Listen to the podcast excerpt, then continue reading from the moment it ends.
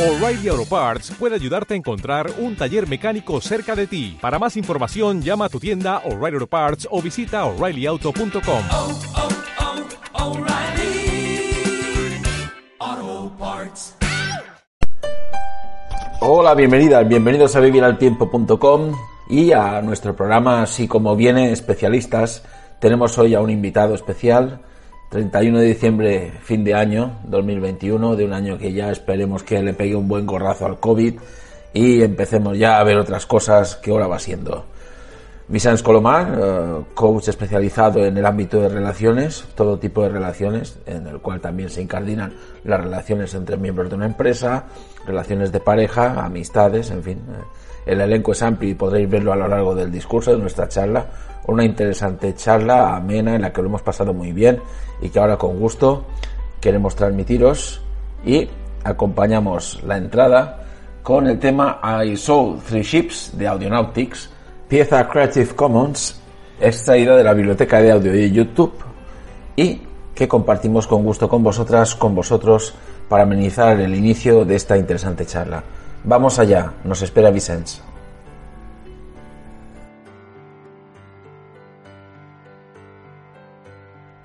Un saludo, feliz 31 de diciembre. Estamos a punto de terminar el año y nos encontramos en Pangea, sala multidisciplinar, donde despliega sus talleres y terapias de coaching. Vicens Coloma, buenas tardes. ¿Qué tal? Buenas tardes. ¿Cómo surgió esa vocación? ¿En qué momento Vicens se da cuenta de que ayudar a las personas es algo más que una intención? Bueno, pues ya hace, estamos hablando de ocho años ya, que empecé a hacerme, a hacer la formación de terapeuta Gestalt y durante tres años y luego al terminar estuve como siete, ocho meses sin hacer nada porque es muy intenso y luego empecé la formación de coaching durante dos años y, y nada, y aquí estoy. Y en ese periodo, de alguna manera, se produce un reciclaje interno, análisis y una proyección bestial hacia lo que ahora ya es este constructo, ¿no? Sí, la Gestalt lo que tiene, que es lo que me gusta, es que te enseñan que tienes que estar trabajado tú para poder trabajar con los demás. Entonces empiezan ya desde el principio de, de que tú tienes que estar trabajado para... Sí, sí, y eso me gusta mucho. que es uno de los males de la actualidad. Hay una especie como de anticipación con tal de buscar una cierta popularidad o, o un trabajo de forma precipitada y encuentras que la palabra coach se maneja con mucha alegría, demasiada, diría. Sí, sí, es verdad que hay un de esto que de todo el mundo es coach, o sea, y es verdad que, que no todo el mundo es coach, está claro. Y todo es una formación, todo es un aprendizaje y un reciclaje constante también. Entonces, esto está claro que, que para ser un buen profesional tienes que estar formado. Esto, Y ahora vamos directo de lleno al primer bloque. Las relaciones con uno mismo. Casi nada. En ese periodo de introspección que ya de por sí es complejo, la fase más dura del confinamiento. ¿Qué ocurre aquí? bueno, el primer bloque imagino que hablas del círculo de relaciones, ¿no? De mis talleres. Sí, he seguido esa secuencia porque sé que es un tema que tratar mucho. Eh, bueno, el primer bloque es la relación con el mismo. El tema es cómo nos comunicamos con nosotros mismos, cómo nos tratamos, cómo nos hablamos, cómo nos cuidamos, cómo nos mimamos y nos olvidamos de nosotros mismos. Es un taller, bueno, todos los, los cinco talleres son muy potentes, muy de reflexión, de aprender herramientas nuevas de, de gestión en tus relaciones y, y empezar con la, contigo mismo, que eres la persona más importante de tu vida. Entonces, eh, cómo nos hablamos y cómo nos tratamos es básico y nos hacemos mucho daño con esa comunicación interna. Y fue eh, durante el confinamiento más intenso, de alguna manera se forjó ese síndrome de la caverna del que ha costado salir. Bueno, durante el confinamiento creo que hubo de todo. A nivel de relaciones, a nivel de relaciones con uno mismo, a nivel de relaciones de parejas también. Ha habido donde se han forjado más las parejas, donde se han roto más las parejas, o sea, ha habido un, un de todo. Mm, Algo muy, muy, un proceso creo que es natural por el hecho de compartir pues todo el día juntos y ahí darte cuenta de cómo estás en tus relaciones, tanto a nivel de parejas como con, con tus padres, con tus hijos. O sea, creo que ha sido un punto de inflexión muy importante para las personas. De alguna manera, esa soledad que se podía sentir eh, revertía en la necesidad de afirmarte a ti mismo volviendo a las raíces, ¿no? Entonces las personas que podamos tener referentes, de acuerdo, pero las personas que no tenían a nadie. Claro, aquí es tu descubrimiento de cómo estás contigo, que esto es lo básico, para lo que digo siempre, para estar bien con los demás tienes que empezar a estar contigo mismo bien. Si no puedes estar bien contigo, no puedes estar bien con los demás. Entonces yo creo que ha sido un, un ejercicio de práctico, que no te, no te queda más remedio que aceptarlo y afrontarlo, de cómo estás contigo mismo. Y ver hasta qué punto realmente te sostienes o no. Hoy en día, en la actualidad, se produce una situación en la que parece que creemos que podemos ayudar a los demás y a veces, ostras, que es primero que tendríamos que echar una mano es a nosotros mismos. Exactamente. Entonces, eh, esa proyección nunca puede ser positiva o plena, ¿no? Claro, es que el tema es que estamos acostumbrados a poner el foco siempre en los demás, hacernos cargo de los demás, hacernos responsables de los demás. Y cuando yo hablo siempre de cuando ponemos el foco hacia nosotros, ¿qué pasa? ¿Dónde estás tú? Y nos olvidamos completamente de nosotros. Pero eso sí que nos va muy bien siempre, hacernos cargos del otro. El siguiente paso son las relaciones con los demás. Y en ese punto es donde también esta situación pospandémica que no sabe muy bien hacia dónde va, sigue teniendo un arrastre en que o nos ensalzamos o nos hundimos. Y a la hora de proyectar las relaciones con los demás parece no haber un extremo, ¿no? Sí, con la relación con los demás lo que trabajamos en los talleres es desde dónde te relacionas. Desde el apego, desde la dependencia, desde tu necesidad, desde la necesidad del otro. Entonces aquí aprendes a darte cuenta en tus relaciones. Cuando hablo de relaciones hablo de todo tipo de relaciones, porque la gente automáticamente el instinto es de pareja. Cuando hablo de relaciones automáticamente te vas a la pareja, pero no.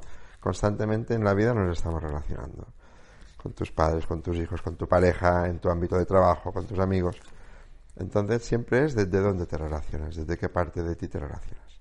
Y eso también es muy significativo porque te das cuenta en muchos momentos de que hay una dependencia emocional hacia el otro, que hay una dependencia que luego está la parte de ego tuya también, o sea, Claro, y en esa relación entre, entre el ego y uno mismo hacia los demás, las redes sociales han tenido una especie de reacción explosiva en la que cómo puedo ensalzar el trabajo de los demás sin, de- sin denigrar el mío propio y al mismo tiempo mantener un nivel de dignidad. Ese equilibrio es muy difícil de sostener.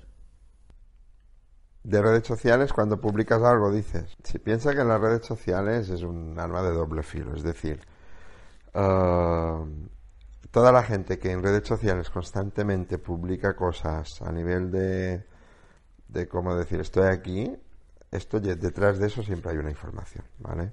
El hecho de que siempre publicar dónde estás, qué estás haciendo, si estás comiendo, si estás viajando, si estás en el gimnasio, sí. Todo eso lleva una información detrás de esto de, de la necesidad que tienes de hacerlo o no, no hacerlo.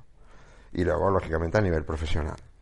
Yo las redes sociales, por ejemplo, en mi caso, todo lo que publico es todo prácticamente el 95% de cosas profesionales. De, los talleres que hago, de las sesiones de terapia que hago, de los procesos de empresas que también tengo una, empresa de formación a empresas que también hacemos coaching a empresas. Entonces, se basa en 95% en temas profesionales.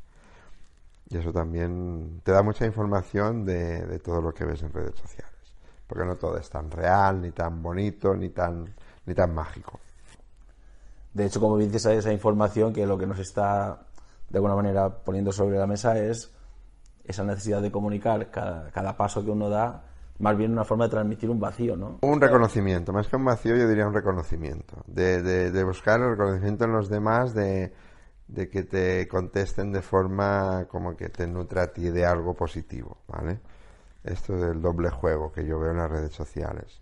Es verdad que te ven a nivel profesional recibir mucho feedback profesional y es verdad que lógicamente te gusta y te nutres, pero es diferente desde la perspectiva que tú lo haces. La publicación que tú haces, si lo haces para darte a conocer de lo que haces, que también es muy válido emplear las redes sociales para eso, para que te conozcan, y también la parte de si necesitas ese reconocimiento o no, porque eso ya está en ti.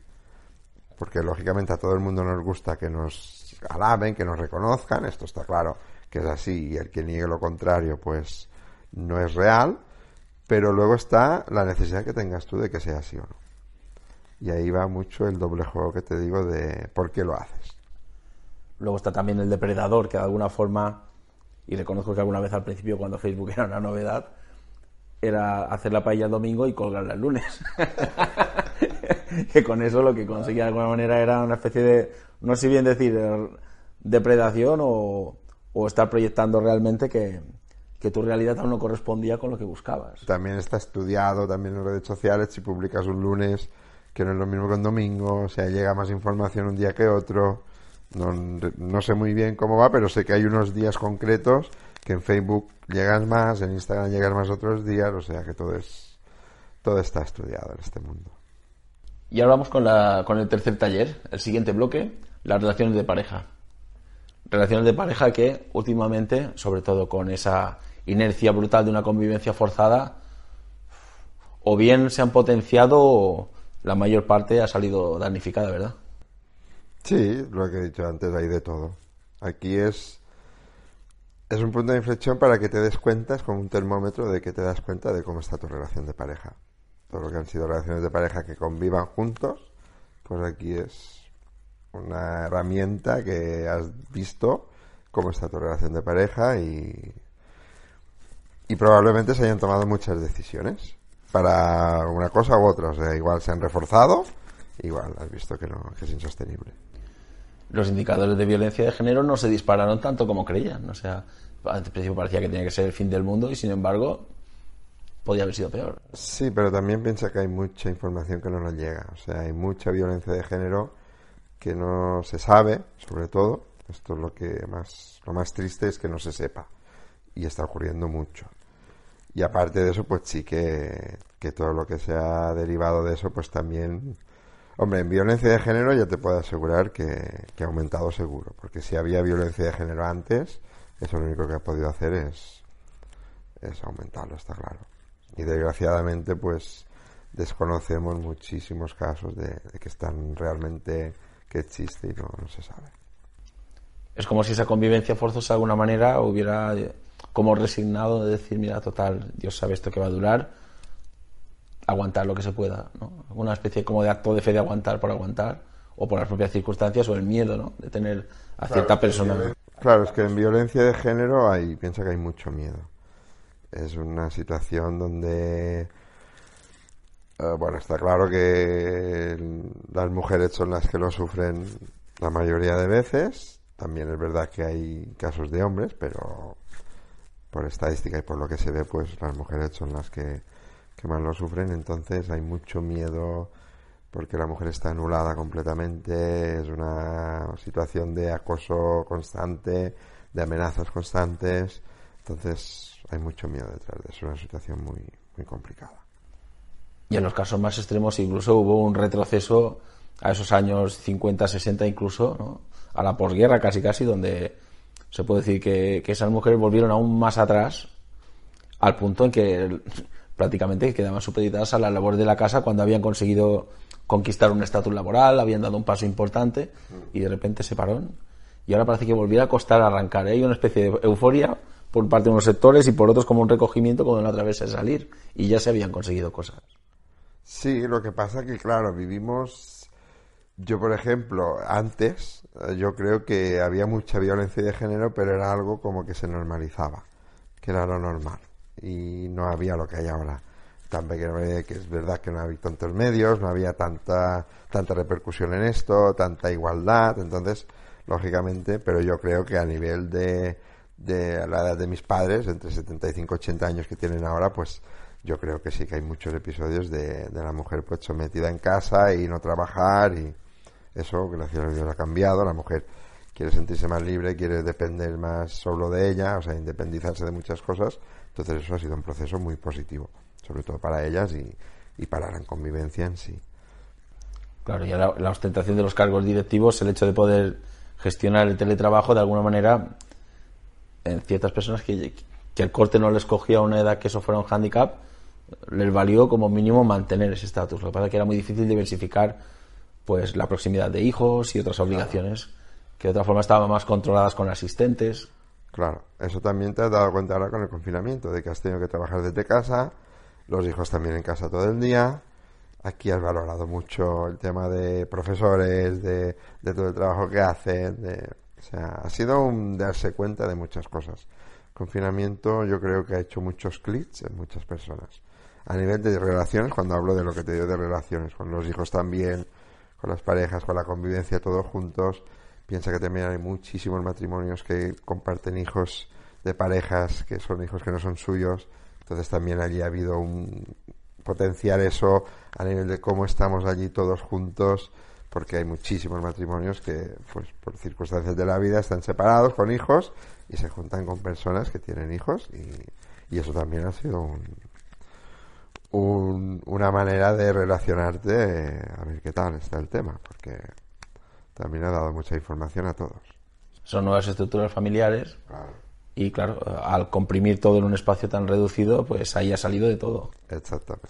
Si ahí has visto la relación de los hijos entre ellos, entre los hijos de lo- del papá o de la mamá, que no son hermanos tuyos de sangre, pero que la mamá está con esa persona que tiene hijos y el papá igual, entonces también esa relación ahí ha habido mucha información de cómo se llevan, de cómo están, de cómo se relacionan entre ellos. Tú estás en medio, el padre está en medio, la madre está en medio, entonces no es fácil. Es, una gestión de emociones, de relaciones, es una gestión a tener en cuenta. Y la reacción a todas estas situaciones, sobre todo de pareja, donde se puede haber producido mucha saturación, mucho... eh, mi novia mi mujer se han convertido en mi- prácticamente en mi hermana por tanto roce y tan... De alguna manera eso puede producir un enfriamiento que nos lleve como un feedback hacia el punto uno que hemos hablado de la relación con uno mismo, como decir, bueno, necesito aire, necesito volver a empezar porque tengo miedo a haber perdido un poco la esencia de lo que nos unía, ¿no? Cuando te rozas tanto y no tienes la oportunidad de echar de menos al otro, Bueno, yo creo que eso va muy en relación de qué tipo de relación de pareja tienes. O sea, yo creo que hay muchas parejas también que se han unido más, que se han dado cuenta que conviviendo juntos y tal, pues muy bien, que han potenciado eso. Entonces, no creo que todo sea la parte negativa ni. Entonces, yo creo que esto va en función de cómo estás tú en tu relación de pareja y contigo mismo. Si tú contigo mismo tienes una relación sana, puedes relacionarte con los demás de una manera sana. Pero yo creo que también allí hay una parte de que hay muchas relaciones que, que han potenciado la relación de pareja a todos los niveles. Y han visto que eh, también en- aparte de tener una pareja tienes un amigo y alguien en que confiar.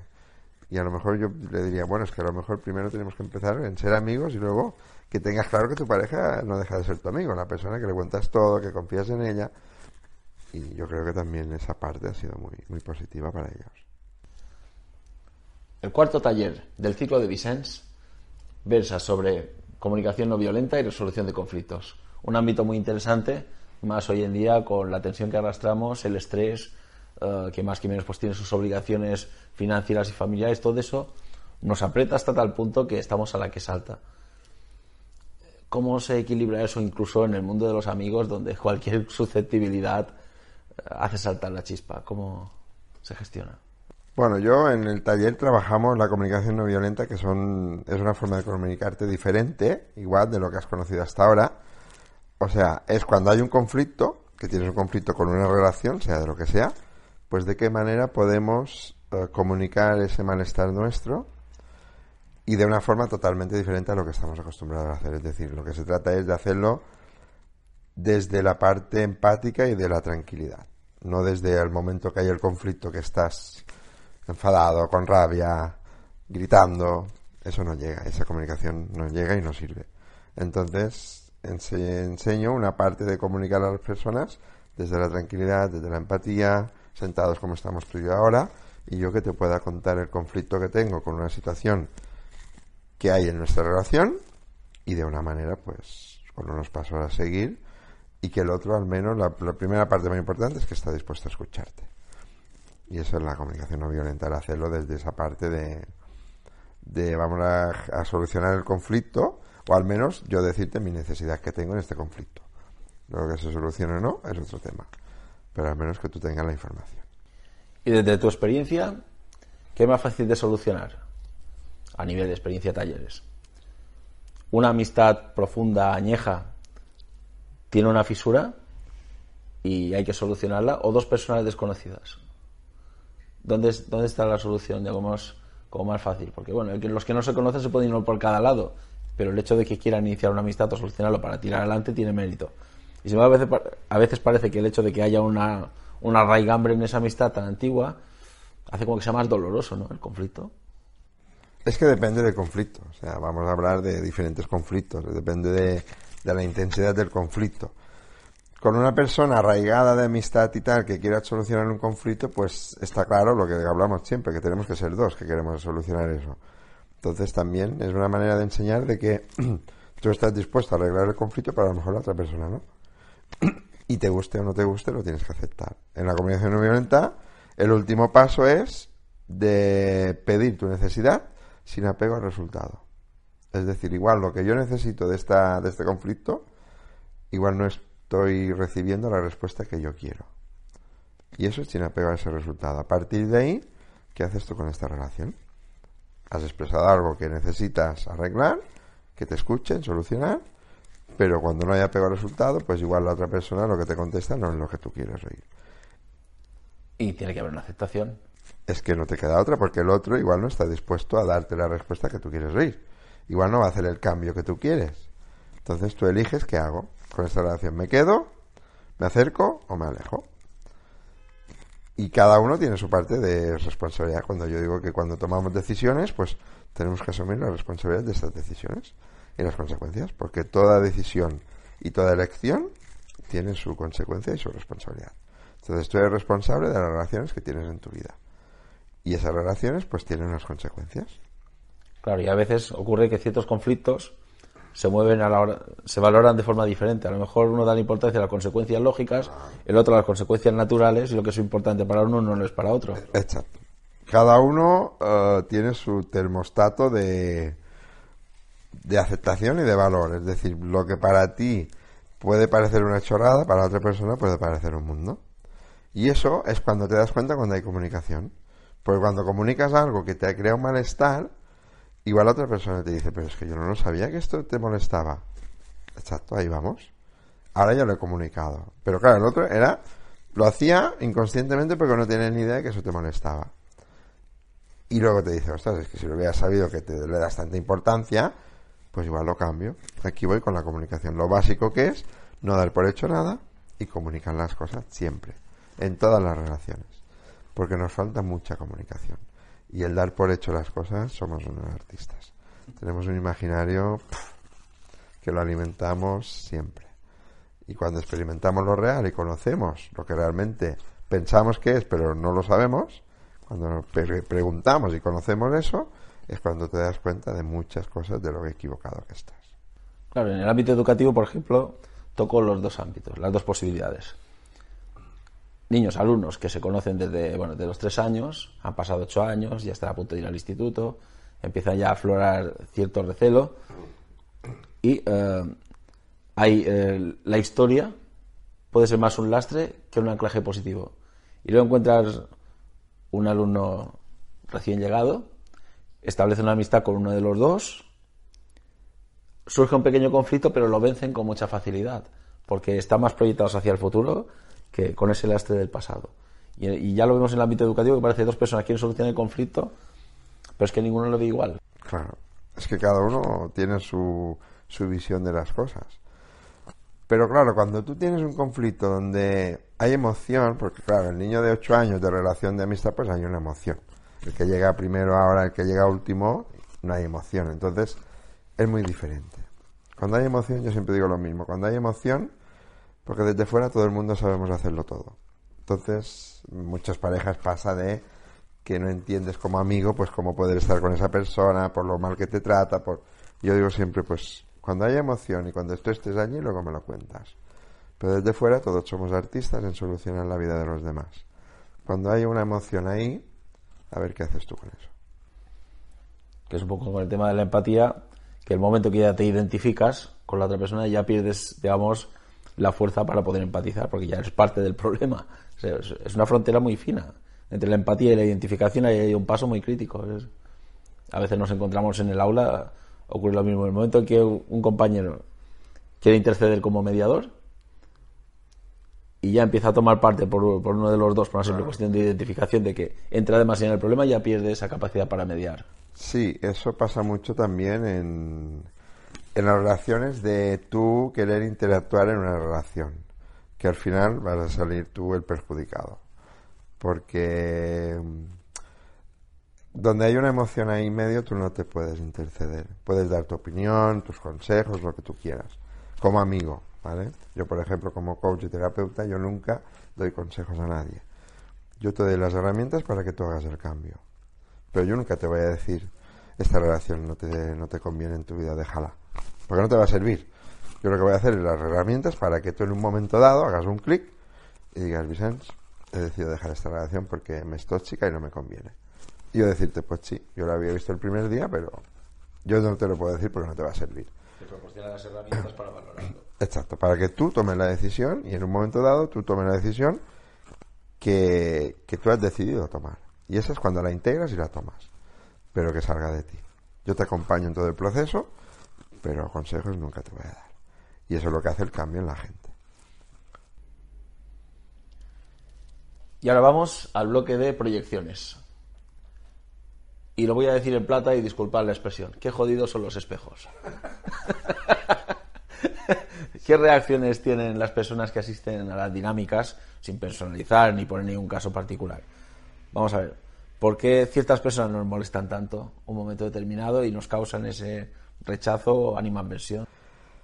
Yo siempre digo que la indiferencia mata. Entonces, la gente le gusta mucho el juego de la confrontación. Entonces vamos a gritar para yo gritar más fuerte. Y eso les encanta. Cuando eres indiferente a eso y optas por el silencio, lo matas.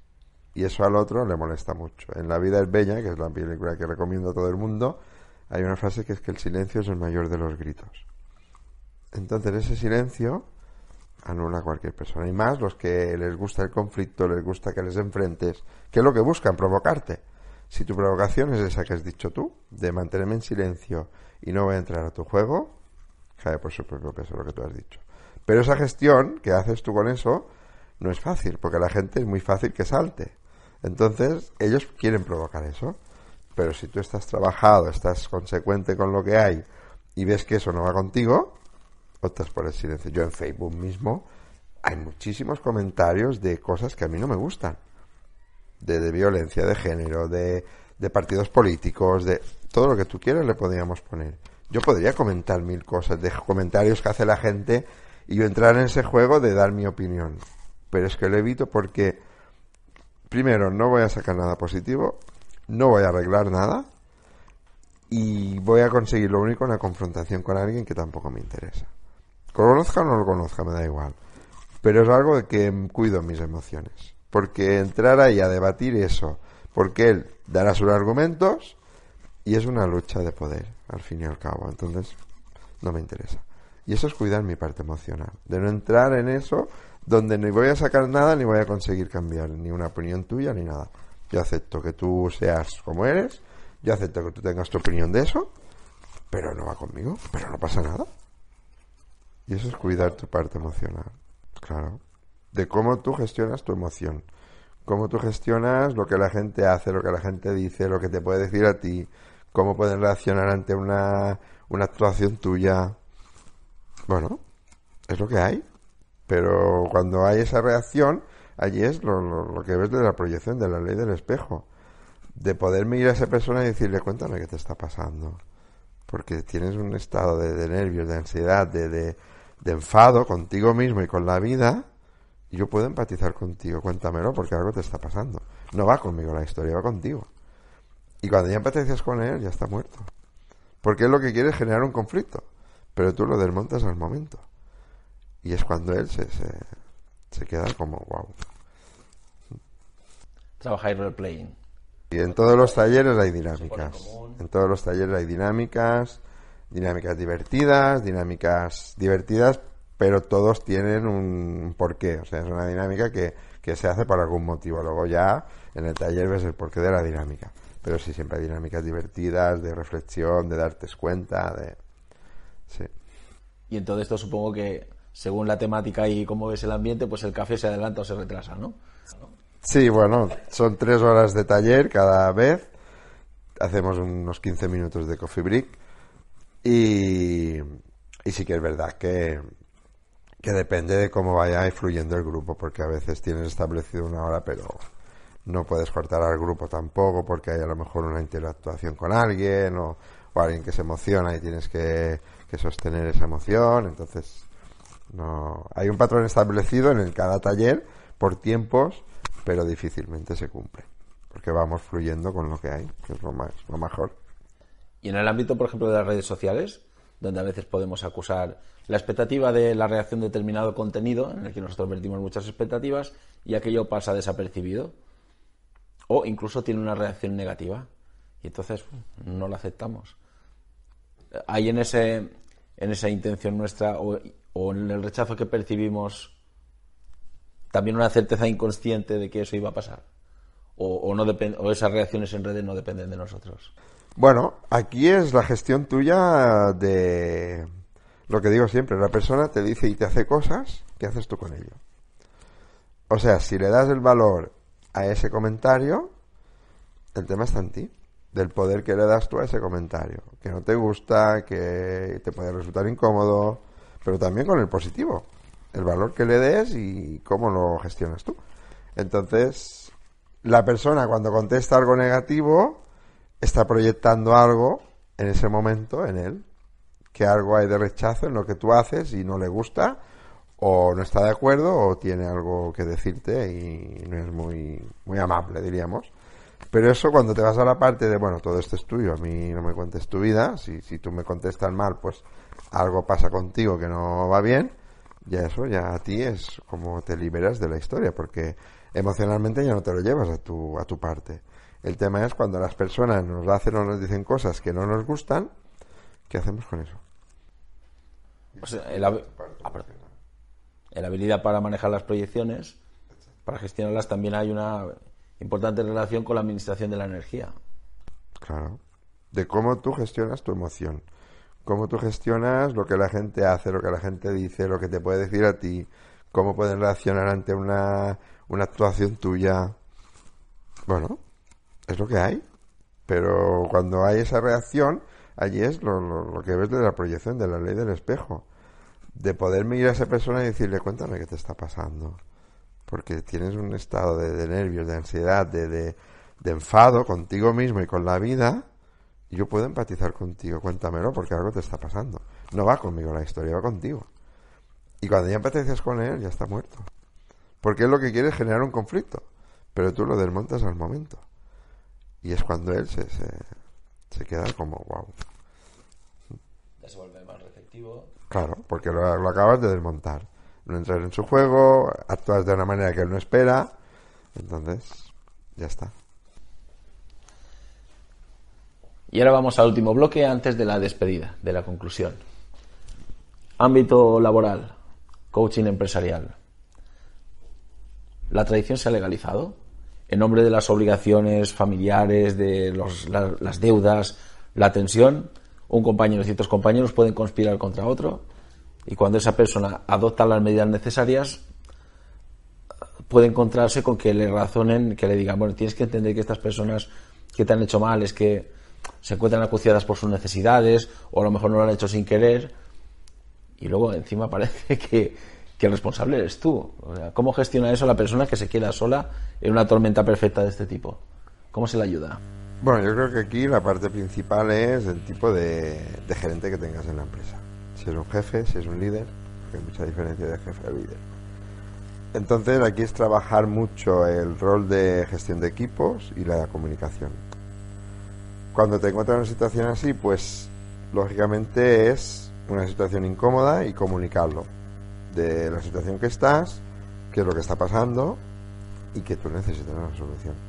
Porque en las empresas, cuando yo trabajo en empresas, lo que digo siempre es que trabajamos con personas, con sus emociones, con sus debilidades, y cada día vamos a trabajar de una manera diferente. Seamos gerentes, seamos empleados, es igual.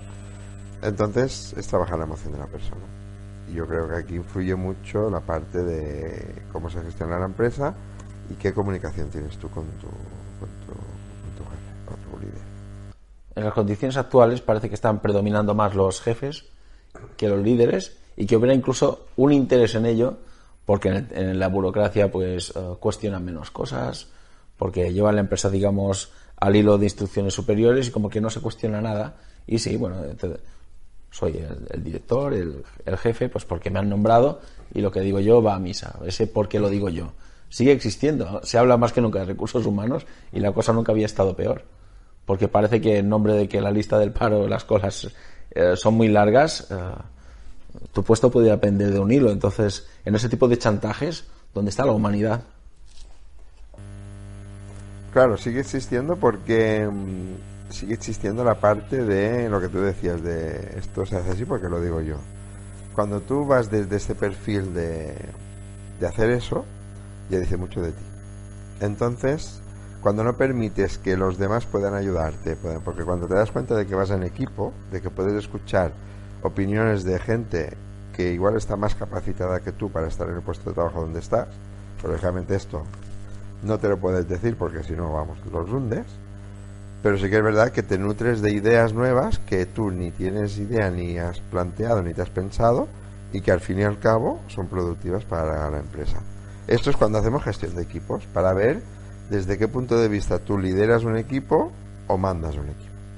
Es muy diferente liderar un equipo donde todos vamos juntos, donde hay lluvia de ideas, donde las personas confluyen todos juntos para tirar del mismo barco, o donde hay alguien que se hace como yo ordeno y mando y no escucho a nadie.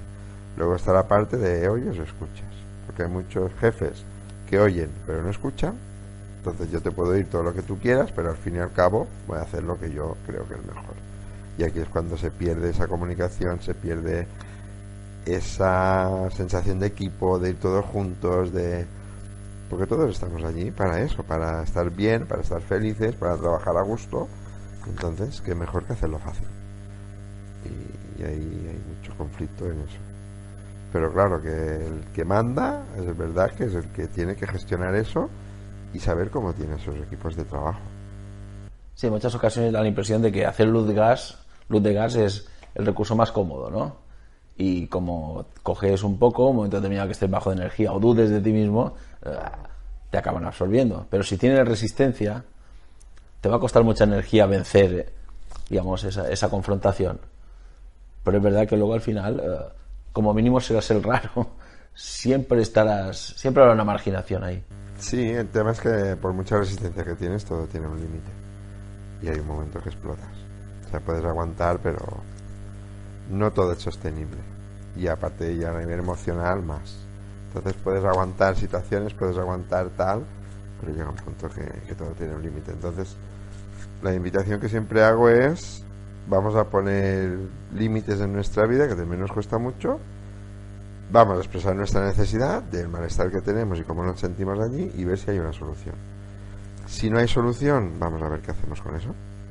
Porque igual no hay solución, igual el jefe te dice lo que hay, si te gusta bien y si no, pues... Pero entonces vamos a ver qué puedo hacer yo con esto. Luego ya estamos en el ámbito de la reinvención, ¿no?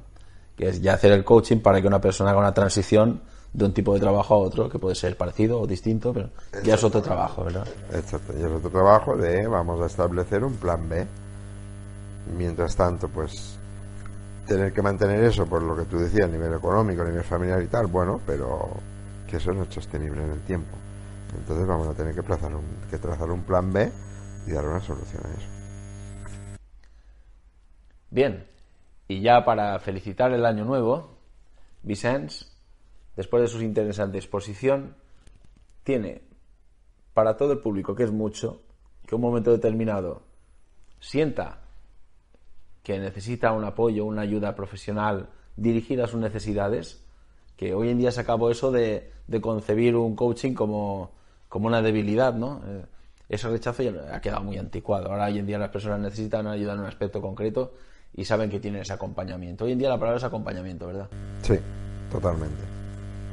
Y entonces Vicens va a dirigir un mensaje de esperanza para el año nuevo y a su vez argumentar, disertar un poco sobre qué aspectos son interesantes y por qué os invita a sus talleres. Adelante, Vicens. Bueno, pues nada, que para este año nuevo que entre, eh, os invito a todos a, a mis talleres, mis talleres de relaciones, donde aprendemos a tener relaciones sanas y auténticas. Y cuando hablamos de relaciones, hablamos de todo tipo de relaciones. Los talleres de enero y febrero ya están completos empezaríamos el segundo ciclo de cinco talleres a partir de marzo. Entonces, marzo, abril, mayo, junio y julio son cinco meses de cinco talleres distintos y os invito a, a asistir a ellos donde trabajamos pues todo tipo de relaciones, relaciones con nosotros mismos, con los demás, relaciones de pareja, resolución de conflictos y comunicación no violenta y proyecciones. Entonces, si, si elegís transformar vuestras relaciones y tener relaciones sanas y auténticas, pues estáis invitados a mis talleres y será un placer conoceros y, y compartir experiencias con vosotros. Pues ya en este impasse y después de esta agradable charla, nada más que desearos feliz año nuevo. Feliz año nuevo, Vicente. Pues aquí estamos. Muchas gracias. Feliz año nuevo. Desde aquí desearles también a ustedes un muy feliz año nuevo. Fácil de superar 2021. La cuestión es que nos depara el 22, pero lo que depende de nosotros que es básicamente la actitud y la fortaleza siempre necesaria para tener salud interna y relacionarnos con los demás de una forma equilibrada y también saludable es una garantía para hacer el próximo año pues eh, algo mejor en lo que dependa de nosotros porque eso nos permitirá afrontar ese futuro de una forma más sólida.